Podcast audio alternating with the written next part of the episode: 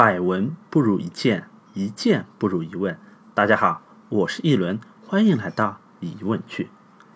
看朋友圈呢，发现小伙伴都在刷一八年的最后一次牵手、最后一杯奶茶、最后一顿火锅。那我也来凑下热闹。我宣布，二零一八年最后一个小目标——疑问句第一百期达成。从今年的一月五号上线第一期开始到现在，疑问句一共连续播放了五十个礼拜，共计超过十五万次点击量。那不瞒大家，开始那几期啊，听上去会有明显的念稿子的感觉。其实当时真的是已经背的是滚瓜烂熟了，但是坐在麦克风前面，这个腿呀，他就忍不住的在发抖，我拿手去按都停都停不下来。这里啊，就要感谢各位亲对我的宽容，特别是叮当猫、好人、玉树、三姐、小毛、韩博、原野木鹰等几十位小伙伴。我做了一百期，你们也转发了一百期。那篇幅的原因，这里就没有办法一一致谢，但是我必须要跟你们说一声谢谢，辛苦了。因为有你们的支持，我才能坚持到现在。同时，也感谢一直收听、转发的各位亲，祝你们新年快乐，阖家幸福，万事如意。那回到节目啊，上集我提到说，中国的女人是全世界最幸福的女人，因为她们一年可以过两个情人节，西方的情人节和东方的七夕节。那除了情人节之外啊，中国老百姓在过节方面还有一个得天独厚的优势，就是一年我们要过上两个元旦，一个是明天，也就是一月一号，我们和全世界人民一起过公历的元旦，然后到农历的正月初一，我们还要再过一遍只属于中国人自己的元旦。那么问题来了，为什么全世界就只有中国人要过两个新年呢？这个公历的元旦和农历的元旦到底有什么样的区别呢？那再说为什么要有两个元旦之前啊，我先来解释一下什么是公历，什么是农历。先说说这个公历啊，我们手表、手机、电脑上显示的时间就是公历。我们都知道，地球自转一圈是一天，地球绕太阳公转一圈是一年。想象一个场景啊，跳芭蕾舞。你站在地球的顶端跳芭蕾舞，先是原地打转，打转，打转，你转一圈就是地球过了一天。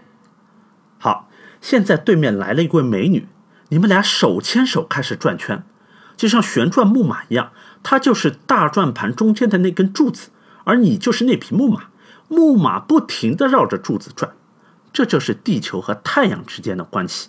木马绕柱子转一圈。就是地球绕太阳公转一年，这就是公历的原理。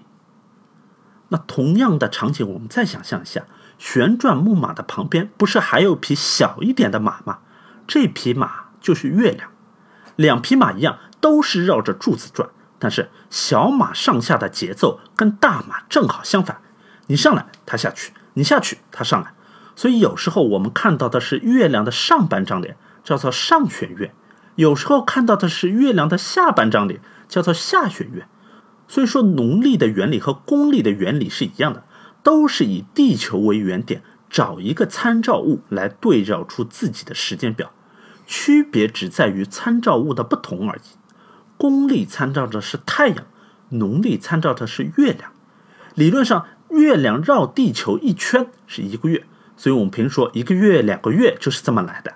但实际上，有时候二十九天半，月亮就转完一圈了，这样呢就会有一天半天的差，每个月都差这么点时间，一年下来就会差出去好几天，这就是为什么每年都要换黄历的原因。俗话说“老黄历，老黄历，老黄历是真的不准的。”那在古代，由于中国是传统的农业国，是靠天吃饭。老话叫做“人误地一天，地误人一年”。你种地的时间差了一天，那你这一年都没饭吃。所以，确定节气，也就是耕种的时间点，什么时候播种，什么时候插秧，这是一件上升到国家战略层面的大事。那在汉代，中国就定农历的正月初一为岁首，就元旦。后来发生过好几次改变，但是中国人都是只过农历的新年，不过西方的元旦。一直到一九一二年一月初，也就是民国元年，中华民国刚刚成立的时候，孙中山在南京就任临时大总统，宣布要顺农时变统计，就是在不耽误传统农业的基础上和国际接轨，推行公历，以此来推动工业化的发展，就定农历的正月初一为农历新年。把公历的一月一号改称为元旦。